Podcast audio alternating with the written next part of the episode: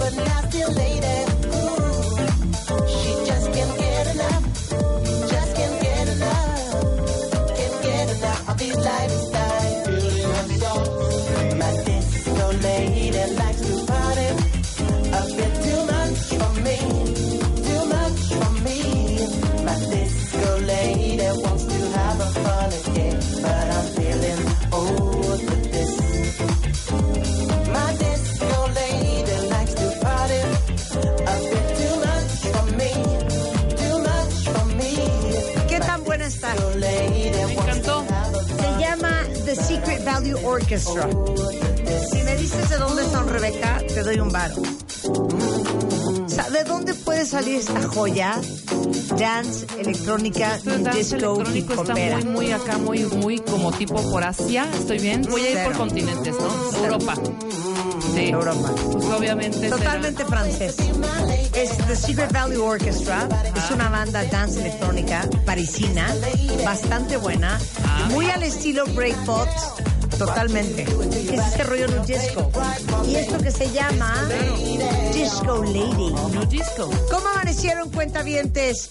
Sé que para muchos es muy duro este lunes porque es casi como un, como un lunes, como el primer lunes de enero. Pero mañana es Día del Niño. Porque oficialmente ayer se acabó la vacación, ¿no? Ah, claro, por supuesto. Hoy ya todos los niños están de regreso a Ya, clases. todos. Pero espérame, pero resulta ser, mañana no van porque es Día del Niño. Mañana tenemos la final del de Baile Kids. Estén pendientes en Cataplum. Entonces, obviamente, pues llegan hoy, mañana no van. Y creo que el- tampoco el miércoles. Ah, porque el miércoles Es es Día del Trabajo. primero de mayo. Primero de mayo. Entonces, yo creo que les hubieran dado toda la semana, ¿no? 100%. Pues yo no creo que hayan ido hoy. A ver, cuentamientos, ¿fueron hoy sus hijos al colegio?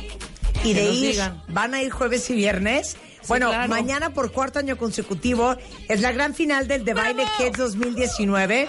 Y bueno, para todos los que ya subieron los videos mostrando el talento de sus hijos, ya tenemos a los 10 finalistas. Exacto. El ganador, el ganador que vamos a conocer todos mañana, se va a ir de viaje, obviamente a Orlando, Florida. Y esta es la cuarta edición de The Baile Kids por W Radio. Vamos a transmitir en vivo desde el nuevo parque de diversiones Cataplum.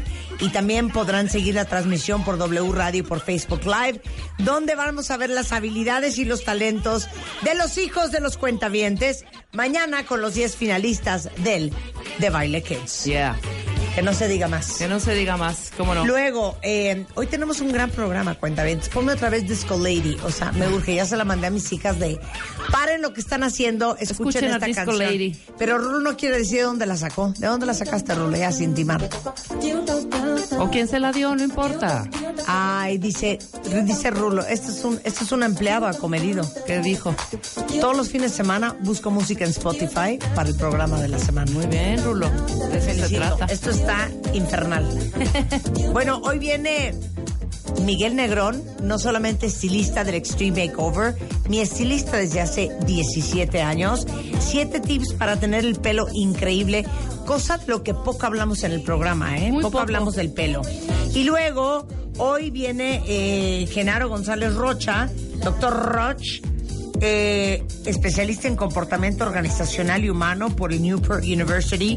Ahora sí que vamos a hablar como cómo vivir sin máscaras. Para todos los que arruinan las relaciones, básicamente las que las hacen pedazos, Ajá. o sea, siempre terminan destruyendo re- A eso vienen, para que no sigamos destruyendo relaciones. ¿Te acuerdas un comentario que tú decías de una amiga que hacía Ajá. y decía, tú dame una relación y en seis meses la... La hago pedazos. Ah, pues haz de cuenta. Tú dame un santo y en seis meses lo convierto en un infierno. Anda, Eso, en todo, ¿eh? en todo. O sea, tu pareja, tus relaciones, tus amigos, to- en todo. Claro.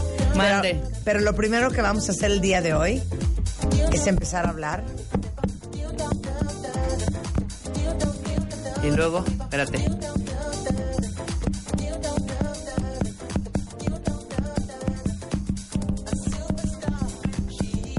Ay, ya. Y luego es así, mira, y luego es así.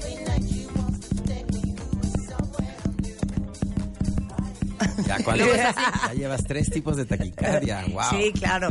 Mu- mucha arritmia, ¿eh? Sí. Qué horror. Es bueno, más- buen, buen ritmo y buena arritmia. El Las doctor dos. Manlio Fabio Márquez, nuestro cardiólogo de cabecera, especialista en arritmias, taquicardias, coordinador de la Alianza contra la Muerte Súbita Cardíaca, secretario de la Sociedad Latinoamericana de Electrofisiología y Estimulación Cardíaca, miembro de la Academia Nacional de Medicina.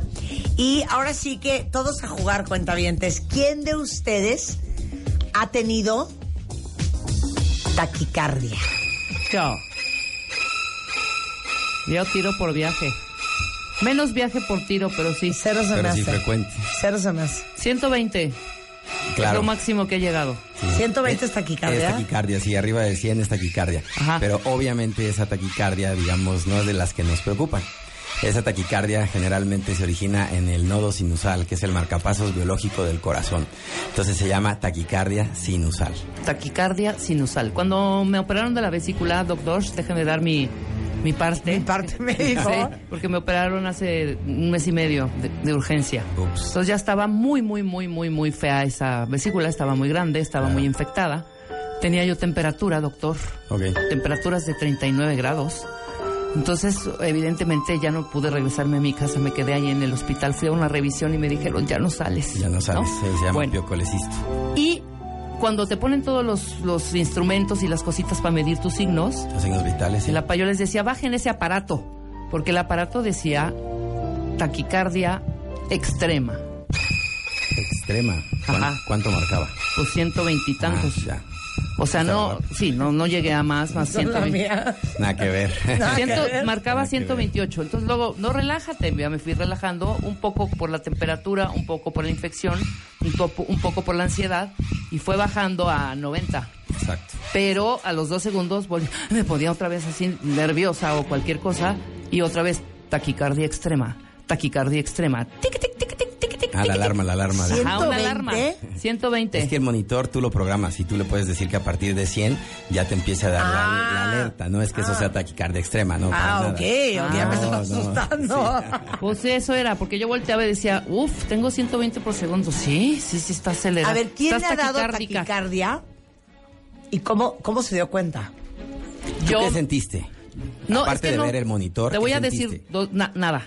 No, se, Ah, no me sentía... Pero te voy a decir cuál sí me super muero. En las crudas, perdón. Después de echarte unos drincitos, ya estás en tu camita y de pronto tac, tac, ahí sí escuchas ese corazón. Claro, eh, generalmente esas son, nosotros le llamamos palpitaciones fuertes. ¡Ay, qué horror! palpitaciones fuertes. Pero igual no me lo he medido y- rápidas, pero igual sí 100. fuertes, que generalmente son obvio por la deshidratación. El corazón tiene que latir más fuerte para, para mantener el bombeo de la, de Pero la ahí sí sangre. sentido. Y ahí se siente, exactamente. Exactamente. Y, y más cuando estás acostado. Porque generalmente eh, con la posición de pie y además si estás trabajando, estás ocupado, etcétera, tu cerebro no se percata tanto. Pero si estás acostado ya a punto de dormir, como dices tú, ahí lo sientes más. A mí me ha pasado nada más en esas En ocasiones. esas ocasiones. O, Voy por, yo. o por comer mucho. Voy yo, te la mato. A ver, tú normal. Un día estoy yo en un viaje con mi hermana. No, es más cardíaca la, la historia. Sí. Y estoy en Europa. Y de repente estamos comiendo en una terracita. Yo empiezo a sentirme súper rara. Como acelerada, pero más que sentir el corazón era como una cosa Como ansiedad. como ansiosa, como un poquito lightheaded, la Ujú, cabeza así como mareo. Ajá, mareada, mareo. Rarísima. Y yo, oficial, me voy a morir. Pasaron como 40 minutos, una hora y se me pasó. Nunca me volví a dar. Un año después me pasó exactamente lo mismo. Y dije, ¿cuál es la correlación entre el evento 1 y el evento 2? Y me había tomado una pastilla para el cólico que tenía cafeína. Ah, claro, acelera totalmente. Evento número 2. Oh, Dios mío, ¿qué tengo? Estoy como... Ansiosita. Me había tomado un antihistamínico que tenía alguna efedrina, ¿no? Y Madre dije, qué cosa más rara. Por, claro, por medicamento. Por a mí me pasa con los jarabes para la tos, qué horror. Y una vez estaba yo bailando y me quedé pegada Sí, con claro. el tutun, tutun, tutun, tutun, tutun. Así es. Entonces le hablé al doctor Mario Fabio Márquez. Me está dando un infarto, doctor. ¿Qué Doctor, hago? tengo taquicardia. Corrí a ver al doctor. Ajá. Pero que lo explique el doctor. Ya llegó. Llega Marta y luego doctor, entonces Se van a asustar. no importa. Ok. El chiste es saber. El, el- el- el punto importante aquí, lo primero que es muy interesante, es que a veces la primera vez que le da el episodio de taquicardia, que esta ya no es una taquicardia sinusal como la, como la tuya, una taquicardia 110, 120 por minuto, sino una taquicardia ya más rápida, 180, 200 latidos por minuto. Esa, esa es la que verdaderamente nosotros eh, llamamos taquicardia supraventricular, una taquicardia que se origina en la parte de arriba del corazón y que es totalmente diferente a, a, como dices tú, que sientas un poquito fuerte el corazón o que te hayas deshidratado. Esto no es por borracha. En este caso, esta, esta taquicardia tiene un sustrato, tiene, tiene un sustrato eh, electrofisiológico dentro del corazón. Se llama malformación genética. No, no, no, simplemente cable- un cable es como pelado. tener, exactamente, es como tener un cablecito extra del corazón en algunos casos, ¿no? Eh, para explicarlo así de manera muy sencillita, ¿no? Estructuralmente el corazón está sano, estructuralmente, yo me refiero, siempre les comentamos que es como si fuera una casa, ¿no? Que los ladrillos están bien, Claro. pero la parte de la electricidad tiene ahí un pequeño detalle, ¿no? Algunas personas dicen como un cortocircuito, por llamarlo de alguna manera. Y sobre todo usamos esta referencia para que la gente entienda que su corazón no es que esté enfermo como al que le dio un infarto o al que tiene una insuficiencia cardíaca, es totalmente diferente. Puedes tener un corazón estructuralmente perfecto, sano, hacer ejercicio al 100, como lo hace Marta, excelente, y sin embargo, de repente un día, ¡pum!, te da la taquicardia supraventricular a 180 latidos por minuto. Así. Entonces, ¿qué hay, qué hay que hacer? Ahí- latía, te lo juro que hasta la cola. Te lo juro. Sí, Es que obviamente se siente en todo el cuerpo. O sea, Sí, cuando claro, una taquicardia todo. 180, 200 se siente en todo el cuerpo. Y obviamente como va muy rápido y ella no está acostumbrada a eso, porque hay gente que esto ya le ha pasado cinco o seis veces y ya más o menos saben de qué se trata, pero cuando no estás acostumbrado a eso, pues no la logras identificar tan fácil, no sabes qué te está pasando. Los síntomas son como más generales. Yo creo que ya la siguiente vez que te dé, ahora sí que el evento 3, esperemos que no te dé, pero lo vas a identificar perfectamente. Claro, ¿no? Claro. La característica de estas taquicardias es que inician súbitamente y terminan súbitamente. O sea, tú te das cuenta, de repente tu corazón está muy acelerado y de repente tu corazón, ¡puc! para. Se detiene y está normal. Y dices, ah, caray, ya, a veces hasta se asustan porque dicen, ya ni lo siento, ¿no? Pues de lo rápido que estaba. ya me morí. Sí. Estoy en el cielo, San Pedro, estás ahí. Casi, casi, ¿no? Entonces, eso fue lo que le, lo que le pasó, una taquicardia supraventricular. Para eso lo que tuvimos que hacer fue tomarle un electrocardiograma de urgencia y en ese momento fue que pudimos detectar que se trataba de taquicardia supraventricular. Y tuvimos obviamente que terminar la taquicardia. Hay dos maneras de terminar la taquicardia. Una es con unas maniobras que se llaman maniobras vagales, que hay, hay diferentes. Una es ah, compresión ocular, que es apretar un poquito los ojos. La otra es tratar de provocar el reflejo nauseoso. Todas pretenden estimular al nervio vago. Otra es eh, apretar el cuello, masaje del seno carotidio. Apretas donde está el- la carótida. Y este y la maniobra eh, de respiración profunda que se conoce como maniobra de Valsalva. Ajá. Pero a veces la taquicardia no para con ninguna de estas maniobras. Como que se queda en, ahora sí que se queda en, Sí, en- estaba en enrolado el corazón, ¿no? Así es, exactamente. ri, ri, ri, así, Exactamente. así en un loop. Se lupea. De hecho, nosotros al, al mecanismo de estas taquicardias le llamamos reentrada, porque se queda dando vueltas como si volvieras a entrar y volvieras a entrar y volvieras a entrar, ¿no? En estas puertas giratorias, ¿no? Eso sería una reentrada. Entonces, eh, como no paró con ninguna de estas maniobras, tuvimos que tomar una medida. Esta sí fue una medida extrema. No, no es cierto. es una medida muy común que hacemos en los servicios de urgencias, que es aplicar un medicamento que detiene eh, la actividad eléctrica del, del nodo auriculoventricular, que es por donde pasa la corriente eléctrica del corazón. Y entonces se detiene la actividad eléctrica en ese nodo auriculoventricular y se para la taquicardia. Pero esto es lo mejor de todo. Les voy a hacer la imitación, cuenta bien, para hacerlos reír. Porque obviamente uno se imagina que ya, de verdad, ya te va a dar un infarto. Sí. Y el doctor así de, no, tranquila, eso es totalmente eléctrico, tu corazón está perfecto, puedes hacer ejercicio como prostituta, no tienes nada. Es simplemente un cablecillo de más que tiene mucha gente. Ajá. Y esto es muy común. Y yo, pero doctor, ¿qué me va a inyectar? Ah, porque esto se, se administra por la vena. Ajá. Entonces tenemos que canalizarla, se canaliza una venita.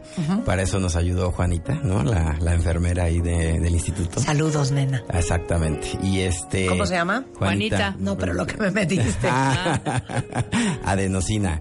Adenosina, Adenosina. ok. Adenosina. Entonces, este, este medicamento, que efectivamente es muy común que utilicemos para parar estas taquicardias, eh, tiene una característica muy especial, es que actúa muy rápido y para rápidamente la, la conducción por este nodo auriculoventricular y para la taquicardia. Pero doctor, si me da alergia a la adenosina, Bueno, es que no es alergia, tiene efectos secundarios que ya nosotros sabemos de antemano que pueden ocurrir e incluso que marcan el efecto del medicamento. Claro. Que Entonces, uno de ellos no, es... no, cállate, les voy a decir cómo fue. Bueno, pues como no respondiste a estas maniobras, Hay que inyectarte. vamos a tener que proceder. Juanita, vamos a proceder.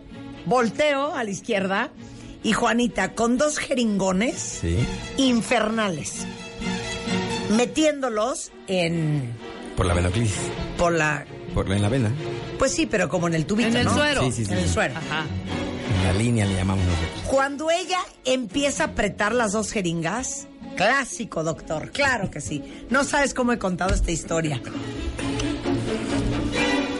Adelante, Juanita. Vas a sentir un poco Marta, frío, Marta. vas a sentir una ligera, ligera, subrayado y en negritas. Vas a sentir una ligera molestia en el pecho. Corte A. di, di las palabras. Marta, vas a sentir una ligerísima presión en el pecho. ¡Qué exageración, hija! ¡Qué oso!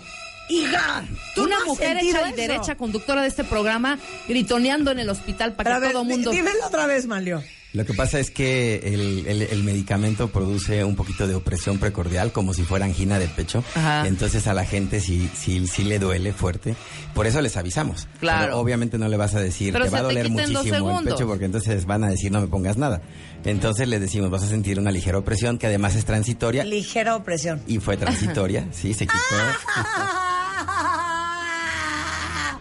Asustando a los, Y luego ya a, se me- a- a los Pero inmediatamente, inmediatamente con eso nos damos cuenta que está haciendo efecto la adenosina y inmediatamente con eso para la taquicardia, que eso es Claro. lo más importante. Sí, y ya llevabas ¿Cuántas horas con la taquicardia? No, no seas exagerado. hora, 40 minutos. 40 minutos con la taquicardia. Ahora, doctor, si pasara esto en su casa, que no tiene esa medicina, o si no Ajá. tiene eso, que tiene que correr al hospital otra vez, o que en caso de que volviera a dar, que no creo, que no son muy comunes esas, además, ¿no? Eh, No, sí, sí son muy comunes. Ah, este, o sea, sí son muy comunes. dígale que no tanto. Nosot- bueno, es para que, digo, no es muy común que repita, es muy común que mucha gente lo tenga. Ah, ok, Nosotros perfecto. vemos muchos pacientes con esta taquicardia. Pero se- si- si se repitiese. Pero, eh, No, pero es importante que sepan que esto existe. que esto Claro, existe, claro. Porque te puedes súper asustar, Sí. ¿no? Sí, sí, y sí. creer que tienes ya un problema en el corazón. Un infarto, Claro. justamente. O que tienes un problema estructural. O un problema estructural. No, después de eso, obviamente, el doctor Manlio Fabio, como buen cardiólogo, me mandó a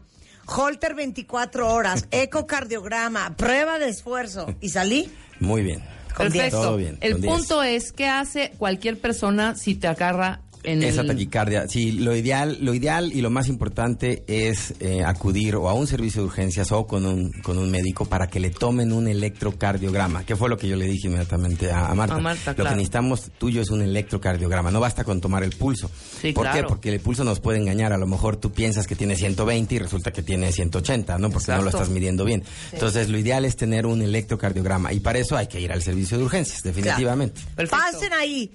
Oye, estoy que lloro de risa con la cantidad de cuentavientes con taquicardia. pues es que yo Dice creo que la en este país a todos. Que un día se tomó un NyQuil para, Para sentía descansar. muy mal y dice así que se escapó de morir.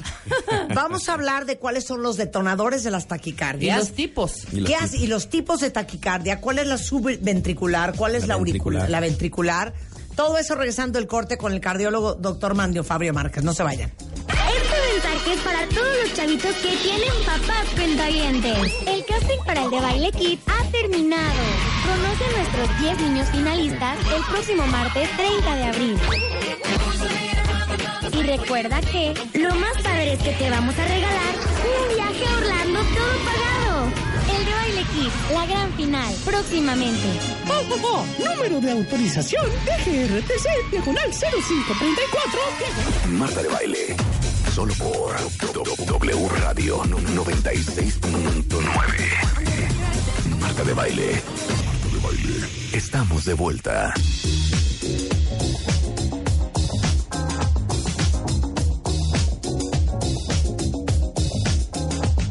Las 10.35 de la mañana, cuentavientes, y estamos en clases de taquicardia. Está con nosotros el doctor Manlio Fabio Márquez, que entre otras cosas es cardiólogo, especialista en arritmias y aparte es el secretario, miembro de la Sociedad Latinoamericana de Electrofisiología y Estimulación Cardíaca, miembro de la Academia Nacional de Medicina y bueno, el corazón es lo suyo. Gracias. Entonces, ¿qué es la taquicardia y cuáles son los tipos de taquicardia? Bueno, la frecuencia cardíaca normal del ser humano va entre 50 y 100 latidos por minuto. Arriba de 100 latidos por minuto ya se considera taquicardia, pero hay diferentes tipos de taquicardia, como acabamos de ver ahorita el ejemplo que nos dio este Rebeca y el de muchos cuentaventes que están hablando de que sienten algún tipo de palpitación fuerte, generalmente son taquicardias inusales, es decir, que se acelera el, el marcapasos normal del corazón y en vez de tener 100 tiene 110 o 120. Claro que se siente muy feo cuando esto ocurre en forma no apropiada, es decir, cuando no estás haciendo algún ejercicio o cuando no tuviste alguna, algún susto o alguna emoción, sino que estás tranquilo descansando y de repente empiezas a sentir que se acelera tu corazón. Esas taquicardias que se llama taquicardia sinusal, pues no es grave, es muy común, mucha gente la tiene y puede ser desencadenada, como vimos, por cafeína o este teína, en el caso del té negro, y, y también por muchos ah, eh, antigripales y descongestionantes nasales que tienen etilefrina o pseudoefedrina, medicamentos que nosotros llamamos adrenérgicos, ¿no? Que aceleran al corazón.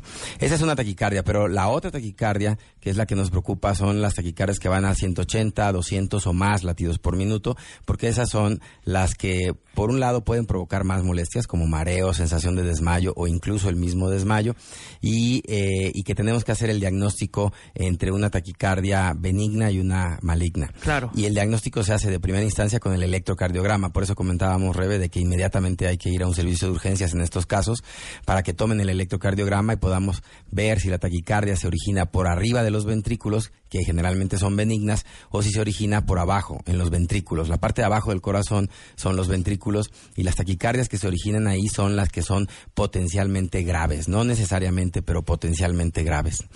Entonces, esos son los tipos de, de taquicardia así en forma muy general. Ahora, dentro de las taquicardias que se originan por arriba de los ventrículos, que es la que tiene la mayoría de la gente y que van, les comentaba, entre 180 y 220 latidos por minuto, hay unas que son muy regulares, tú lo hiciste muy bien con el micrófono, ¿no? Este, son muy regulares, como la que tuvo Marta. Esa es muy regular. A ver, hazle. Más rápido, más rápido. Eso. Exactamente. Ajá, Esas taquicardias cuando y otras exactamente y otras que son muy irregulares. Esa irregular es la que puede ser la famosa fibrilación auricular que actualmente estamos teniendo una especie de epidemia de esta fibrilación auricular. ¿Qué es como, hay- en el micrófono? Muy irregular, muy Ok, irregular, sí, que no. Pero eso- completamente eso- irregular, rápida e Esa, irregular. ¿Cómo te das cuenta de esa? Con, con- tomándote el pulso. To- tomándote el pulso, exactamente. ¿Sí la sientes? Sí la llegan a sentir las personas, sí la llegan a sentir y llegan a decirte que la, que la sienten irregular, que no lleva un ritmo como tal, es lo que te pueden llegar a ¿Por qué decir. de pronto se siente, bueno, yo siento, haz de cuenta, así. Ah, ya, sí, esa, esa es otra, esa es otra arritmia, sí, esas se llaman O extrasístoles, sea, que tengo son, que toser y ya sigue. y se quita.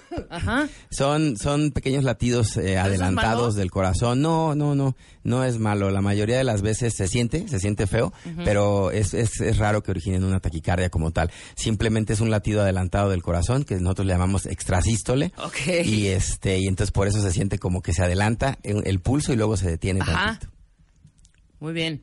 Entonces esas, ya vamos, ya definimos dos. Dos, O sea, la, supraventricular, la normal que es la sinusal, Exacto. la supraventricular que es la benigna y las ventriculares que son las graves. ¿no? Las, que- Ventriculares. las ventriculares generalmente se originan, a diferencia de las otras, se originan en corazones enfermos, estructuralmente enfermos. Sí, claro. Ya sea por insuficiencia cardíaca o por un infarto o angina de pecho. Y por eso es que también son más peligrosos, porque hay más riesgo para el corazón. Y eh, las, las supraventriculares se pueden controlar muy bien con medicamentos. Tenemos las, las dos opciones. Controlarla muy bien con medicamentos. Lo cual ustedes me hacen una pregunta. ¿Qué pasa si le vuelve a dar una taquicardia supraventricular, por ejemplo, a, a un paciente que ya sabe que tiene ese diagnóstico? hay, dos, for- hay dos cosas que se pueden hacer. Una es repetir las maniobras vagales, porque estas maniobras a veces ya tomando el medicamento ya son efectivas. Lo segundo que se puede hacer es duplicar la dosis del medicamento que se está tomando para la arritmia el antiarrítmico, propiamente dicho. Y lo tercero, pues es ir urgencias a que le pongan la adenosina como, como se hizo en el caso, en el caso de Marta. Supongamos que yo ya sé que me da esta que no es maligna y tengo estos 180. Pero bueno, no me molesta, me vale gorro, ya sé porque yo ya sé que tengo eso. Y no me pongo ninguna medicina, ni ninguna inyección, ni nada. ¿Se quita si me quedo dormida? Eh, en, en- en mucha gente sí llega a quitarse sola en el transcurso de una hora o dos horas. Ajá. Y este y sí, no tanto que por el hecho de que te duermas, ¿no? Obviamente no, no tiene nada que ver con, con eso. Claro. Simplemente solita puede detenerse en cualquier momento. Pero a veces esa taquicardia a 180 por minuto, a diferencia de la taquicardia sinusal, no te deja dormir. Sí, claro, Porque tú porque te acuestas, el corazón va ta, ta, ta, ta, entonces no, no, no te va a dejar dormir. Vas a tener que pararla de alguna manera, ya haciendo la maniobra vagal o tomando la medicina o yendo a urgencias. Claro. Bien. Ahora, a ver, para todos los que están escribiendo sin parar en Twitter eh, sus taquicardias. A ver, ¿qué dicen? Eh, por ejemplo, eh, ahorita vamos a hablar de casos más serios en niños con arritmias, pero de repente que tomaste alcohol, estás súper desvelado, te metiste un shot de cafeína infernal, este, te metiste algo que tenían, la palabra correcta, Mario, es efedrinas. Efedrina y pseudoefedrinas. efedrinas. Son adrenérgicos. Eh, ¿No? Bueno, Medicamentos adrenérgicos. ¿Cuáles son las causas de la taquicardia? Bueno, en este caso, todos estos, eh, todas estas sustancias lo que hacen es activar al nodo sinusal. Estas, todas estas que están mencionando son generalmente taquicardias sinusales que van entre 100, 100 y 120 latidos por minuto, 130 máximo generalmente. Depende obviamente mucho de la edad. En, en- en los niños puede ir mucho más rápido, ¿no? Pero tiene una causa clara que es que se tomó, por ejemplo, un medicamento para el asma que aceleró al corazón, que se llaman medicamentos adrenérgicos, y entonces aceleran al nodo sinusal. Claro. Este, lo estimulamos de más. Pero las otras, las taquicardias supraventriculares, pueden tener dos causas, digamos, en, eh, en términos muy generales. Una es lo que les comentaba de un cablecito extra que puede estar conectando la parte de arriba con la parte de abajo del corazón, que se llama, eh, le llamamos nosotros as de Kent, ¿sí? o, o vía anómala o vía accesoria.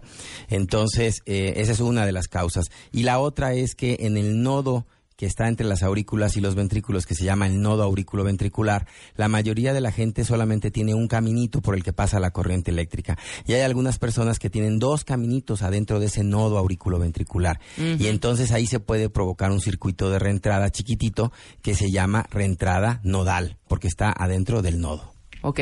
O sea, Sí, exacto. se queda lupeado. Se queda ahí. Se queda lupeado. Así, Sí, en el túnel del tiempo, dando vueltas. Dando vueltas. Ok, ahora. ¿Hay gente más sensible que otra? Porque alguien se toma algo que tiene cafeína eh, para el dolor o algo, algo que tiene alguna efedrina y está perfecto.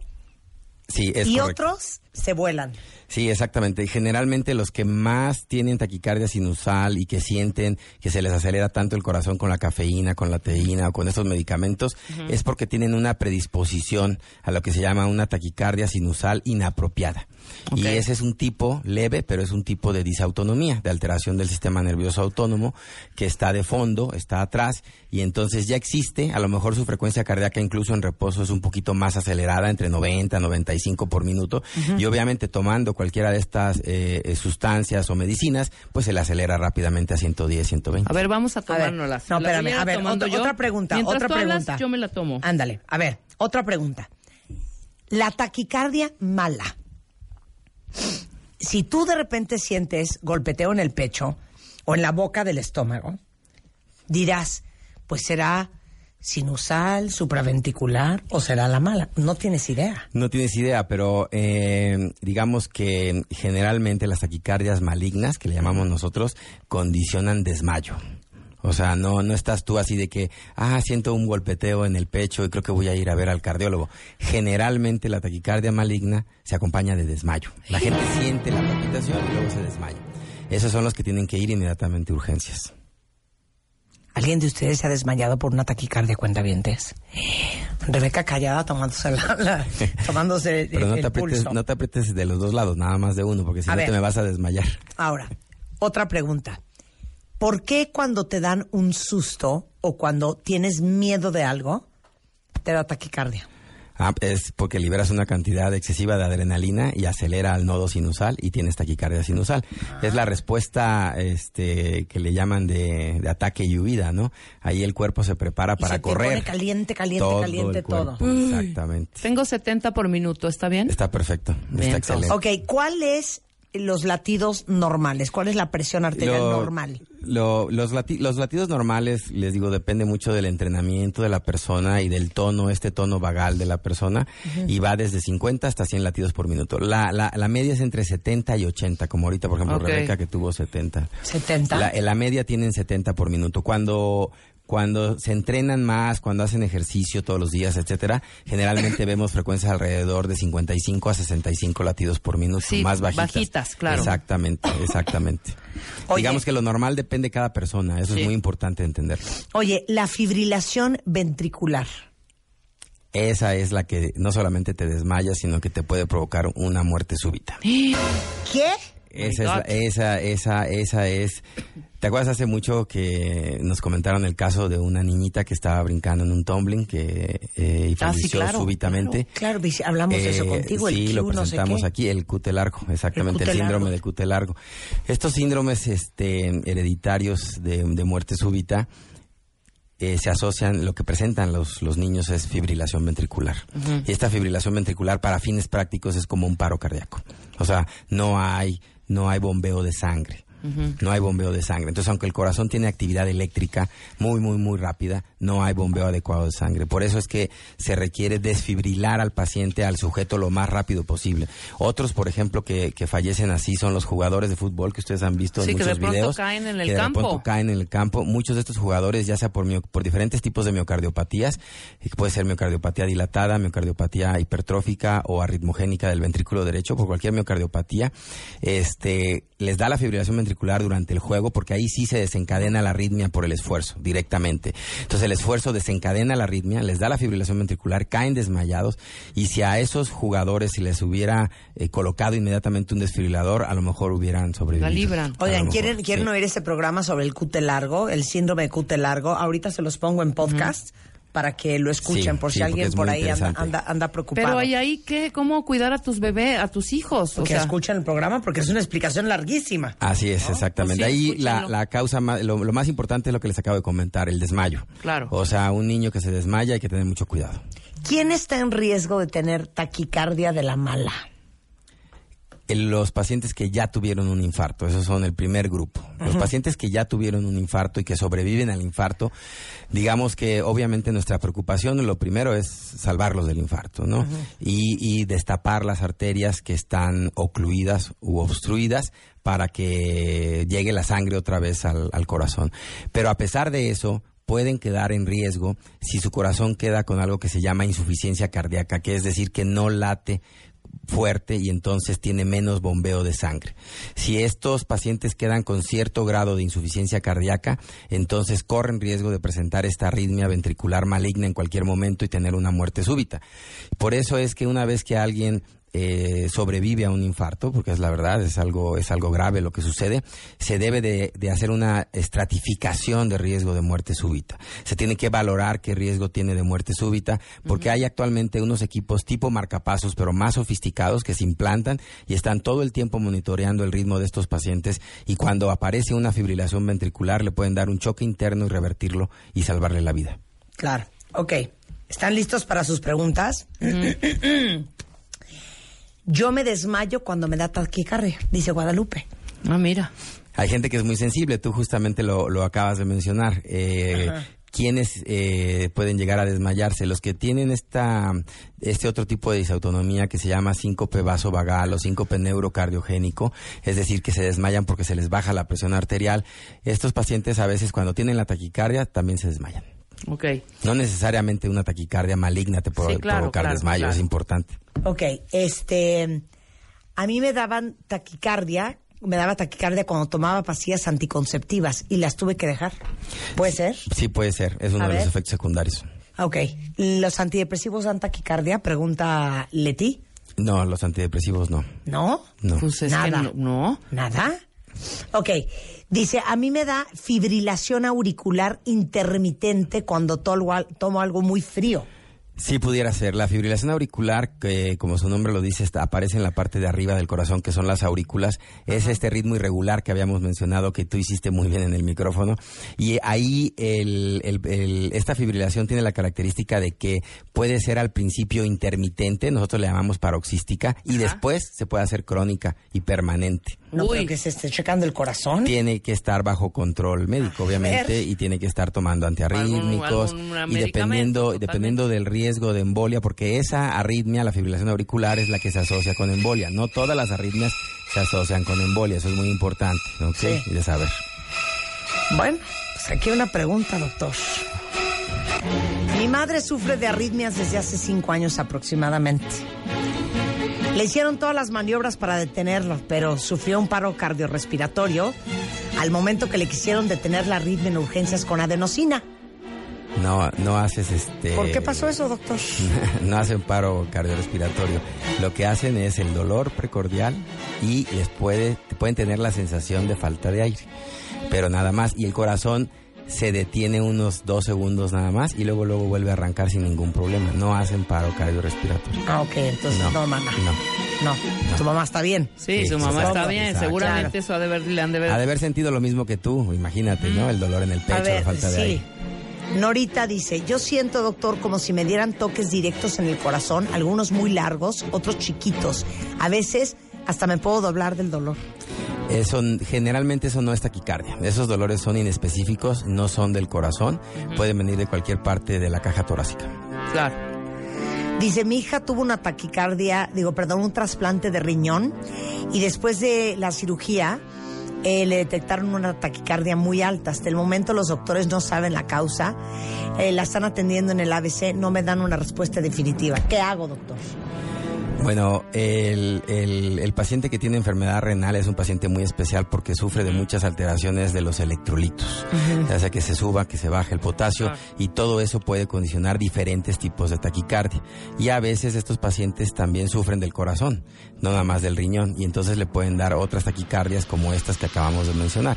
Entonces, pues ahí lo ideal es continuar la búsqueda de la taquicardia, por llamarlo de alguna manera. Tenemos, aparte del holter de 24 y 48 horas, Ahorita vamos a hablar de todos esos. tenemos muchos métodos diagnósticos para taquicardia. Ok, es que hay muchas preguntas. Mira, esta me preocupa. Dice eh, la cuentaviente Marley, mi hija cada cierto tiempo tiene arritmas en su corazón. Mi mamá fue operada de un soplo. Quiero saber si se hereda. No, la mayor parte de, de los, de los llamados soplos no, no se heredan y, eh, y no hay una relación entre que tu mamá haya tenido un soplo y que tú tengas una taquicardia. Generalmente son cosas independientes. Pero es normal que la niña tenga arritmias. No es normal que la niña tenga arritmia, pero pueden ser estos latidos extras del corazón que mencionamos, las extrasístoles. Puede ser incluso un poco de taquicardia sinusal, que no es nada de, de preocuparse. Habría que ver qué frecuencia cardíaca tiene cuando le dan las arritmias. A ver, es que hay un chorro de preguntas. Oigan, no sabía que estábamos todos tan preocupados con el corazón. A mí me pasa, dice Gina, que estoy en reposo, doctor, tranquila, y de repente empiezo a sentirme súper agitada, con el corazón muy acelerado. Siento como si se me va a salir por la garganta. Pasan varios minutos y ya después se me va pasando. ¿Qué es eso? Pues el, el, el inicio es muy súbito, eso sugeriría que puede ser una taquicardia supraventricular, pero si se le va pasando poco a poco, es poco probable que sea supraventricular. Lo más probable ahí es que sea esta taquicardia sinusal, como, como la que hemos estado comentando, benigna, que puede ir a 120 y sentirse muy, muy mal, y Claro. después poco a poco va bajando y se va disminuyendo hasta que se normaliza. Mira, una Marisol se escapó de morir porque se fue a tomar el jarabe de tos del hermano que tiene asma y esta se escapa de morir con el, con el medicamento. A mí me pasa con los de la tos. Sí, muchos medicamentos para el asma, para la tos, antigripales, descongestionantes, que tienen adrenérgicos, aceleran mucho el ¿Y corazón. cómo se llaman? Para ver las etiquetas antes de meterte la cosa a la boca. Los nombres eh, comerciales son efedrina, pseudoefedrina y etilefrina, son los más comunes que tenemos. Si termina en Nina, olvídenlo. casi, ¿eh? casi. No, Fedrina. Bueno, No, lo- lo yo no les- puedo tomar cafeína, por ejemplo. Yo sí, pero me- sí me da, me acelera, pero no me da. Lo que, no me da. recomen- lo que recomendamos en esos casos que tengan eh, gripa es que solamente tomen el antihistamínico. No descongestionantes nasales comunes y corrientes, porque la mayoría tienen un adrenérgico. Entonces, solamente tomar el puro antihistamínico, como la loratadina y ese tipo Por de ejemplo, yo tomo cuando estoy muy alérgica Sí. eh, Dimegan. Ah, Exacto. Hay Dimegan y hay Dimegan D. Ese que ya la D, es donde me da la ese- voladora. Ese ya no se debe, Exacto. ya tú no lo debes de tomar. Exacto, mira, dice Y aquí gente Adriana. Ahí tampoco. Eh, me quitaron la mitad de la tiroides por cáncer y a partir de eso se me acelera el corazón estando en reposo total y siento que me ahogo. ¿Por qué? Una, una de las de las de las causas que hay que descartar cuando las pacientes eh, es más frecuente en mujeres, no también puede ser hombres, pero es más frecuente en mujeres. Tienen taquicardias. Es el llamado distiroidismo, es decir, ya sea el hipertiroidismo que está muy acelerada la glándula tiroides. Y entonces las hormonas tiroideas son las que directamente provocan las taquicardias y pueden provocar desde taquicardia sinusal hasta taquicardia tipo fibrilación auricular. Regresando del corte, ¿fue la gallina o fue el huevo? ¿Me dio un ataque de pánico y por eso me dio taquicardia? ¿O porque me dio taquicardia me acabó dando un ataque de pánico y de ansiedad? Regresando del corte y después, ¿qué tanto se tiene que hacer uno? El holter, el ecocardiograma, la prueba de esfuerzo, el electro, para saber que tu corazón está súper bien con el doctor Manuel Fabio Márquez al volver en W Radio. Primer lugar, primer lugar, primer lugar en México. Séptimo lugar, séptimo lugar. A nivel mundial, séptimo lugar a nivel mundial. Marta de baile en Spotify. Spotify, el podcast, el podcast más escuchado en México y en el mundo. Dale click y escúchanos, escúchanos todos los días, a cualquier hora, en cualquier lugar. Marta de baile en Spotify. Estamos en donde estés. Estamos en donde estés. Marta de baile en vivo por W Radio. Bueno, terminando con esta conversación con el doctor Manlio Fabio Márquez Cuentavientes, estoy viendo que hay mucha más taquicardia entre todos de lo que yo imaginé. Así es. Tú es muy dijiste, común. hay que hablar de taquicardia, es súper común. Y yo dije, ah, chiva, chiva. No puede ser, ¿no? Y bueno, estoy impresionada. Eh, una de las preguntas más recurrentes, el doctor Manlio Fabio Márquez es cardiólogo, especialista en arritmias. Él es miembro de la Academia Nacional de Medicina y secretario de la Sociedad Latinoamericana de Electrofisiología y Estimulación Cardíaca. Y estamos hablando de la taquicardia. Una pregunta bien común. Me dio un ataque de pánico y ansiedad porque me dio taquicardia y me puse nerviosa o porque me dio taquicardia y me puse nerviosa, me dio un ataque de pánico y ansiedad. Hace, hace algo muy interesante porque eh, hay una relación que le llamamos nosotros bidireccional. A ver. O sea, las dos, las dos cosas pueden ocurrir. Tanto de, del lado uno al lado dos, es decir, como lo mencionaste, un ataque de pánico se asocia con taquicardia sinusal, Sí. como al revés, una taquicardia sinusal, desencadenar a lo mejor no completamente un ataque de pánico, pero sí parecido a un ataque de pánico. Entonces aquí es donde es muy importante la valoración no solo por el cardiólogo, sino también por el especialista, ¿no? Que es el psiquiatra. Y muchas veces los pacientes vienen con nosotros por las taquicardias, pero el problema principal es el ataque de pánico. Entonces ahí es donde la clínica manda y tenemos que estar muy, muy, muy pendientes. Y no se vuelve un círculo vicioso. Sí, tenemos que a veces atacarlo por los dos lados, tanto el cardiólogo como el psiquiatra. O sea, porque sientes que te vas a morir, entonces más angustia más te da, entonces más adrenalina, entonces más taquicardia, Así entonces, es. ¿no? Así es. Se vuelve un círculo vicioso. Ok, ¿qué es lo que tienes que hacerte para saber que también está tu corazón? Exactamente. Lo, lo que nosotros pedimos de primera intención es el electrocardiograma sin la taquicardia, porque ahí nos podemos dar cuenta si hay otras alteraciones del ritmo, no solamente la taquicardia, nos podemos dar cuenta si hay algún crecimiento de las aurículas o de los ventrículos o alguna dilatación, ¿no? del corazón. Pero a veces el electrocardiograma no es suficiente y entonces es cuando tenemos que hacer el ultrasonido del corazón, que es el ecocardiograma, que la gente confunde electro con eco, pero son completamente diferentes. El electrocardiograma es nada más registrar la actividad eléctrica y el ecocardiograma es ver con un ultrasonido la estructura del corazón. Esos son como que los dos estudios básicos. En algunas personas les pedimos el holter de 24 horas, que es el electrocardiograma de 24 horas, para ver si hay estos latidos que sentía Rebeca, estos latidos adelantados del corazón. Y en otras personas, sobre todo cuando la taquicardia es producida por ejercicio, les pedimos que se hagan la prueba de esfuerzo. No siempre se requieren hacer todas las pruebas, esto depende de cada paciente. Es muy importante eso. Pero con esas cua- cuatro, ya estás. Con esas ya, ya estás. Es Ecocardiograma. Electrocardiograma primero, ecocardiograma, holter y prueba de esfuerzo. Si el Son las holter cuatro- te pegan todos los, Ajá, los electrodos en el pecho. Te vas con una cajita en la cintura, un- pasas 24 horas, y ya te dicen Y al día siguiente se lee en una computadora y te dicen qué pasó en tu ritmo cardíaco todo el día. Ok, el doctor Manlio Fabio Márquez está aquí en la Ciudad de México, en el Hospital ABC de Observatorio. Eh, ¿Puedo dar el teléfono de tu consultorio? Sí, por favor. Y este, yo quisiera nada más antes de terminar agradecer mucho a mi esposa, que Ay. hace mucho, muchas veces he venido aquí, nunca le he dicho, Claudia, te quiero mucho. Y, Ay, este, Claudia. Y, y Claudia me ha dicho, oye, ¿por qué no dices nada de mí? Entonces, Ay, qué mala onda, ¿eh? Sabes es que, el- Claudia, tienes el- toda la razón. Sí, ¿verdad? El- Porque él que es un hombre de corazón, Exactamente. te debería de llevar el suyo. un abrazo para Clau. Gracias, Clau, por todo. Estamos efectivamente en el ABC eh, de Observatorio, en el consultorio 209. El teléfono es el 5276-1207 y el correo electrónico es manlio.marquez.gmail.com y manlio.marquez.hotmail.com.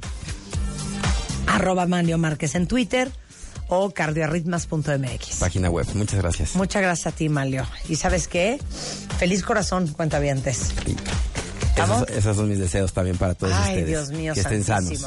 Oigan, pero ya les pusimos en Twitter eh, el programa que hicimos de síndrome de cute largo para que escuchen ese programa, porque hablamos mucho del ejercicio, los desmayos, los niños y cómo saber si tu hijo tiene síndrome de cute largo. Exacto, sí. ¿No? Es, es sumamente importante porque no todas las taquicardias son benignas y no todos los desmayos son benignos. Exacto, totalmente. 11.15 de la mañana en W Radio. Tenemos muchas alegrías, cuentavientes. A ver, eh, Pantene, ahora que regresaron de la vacación con el pelo pues lleno de agua de mar, sal, eh, sol, eh, cloro de la alberca. Bueno, saben que Pantene tiene este shampoo premium que venden en cualquier eh, tienda de autoservicio y supermercado, que se llama Minute Miracle, reforzado con el poder de una ampolleta. Y les deja el pelo 100% más fuerte, brillante, limpio, suave, nutrido. Y se llama, acuérdense, Minute Miracle y es el shampoo de Pantene con la fórmula Pro B con antioxidantes. Y si se quieren consentir o de veras están muy preocupados por su pelo, vayan al Pantene Institute donde van a recibir un análisis completo de su pelo, diagnóstico, tratamiento, productos especiales para los problemas que tengan, totalmente gratis y para agendar su cita, ahí les va el teléfono del único instituto Pantene en toda Latinoamérica, es 5535 04 95 78 55 35 04 95 78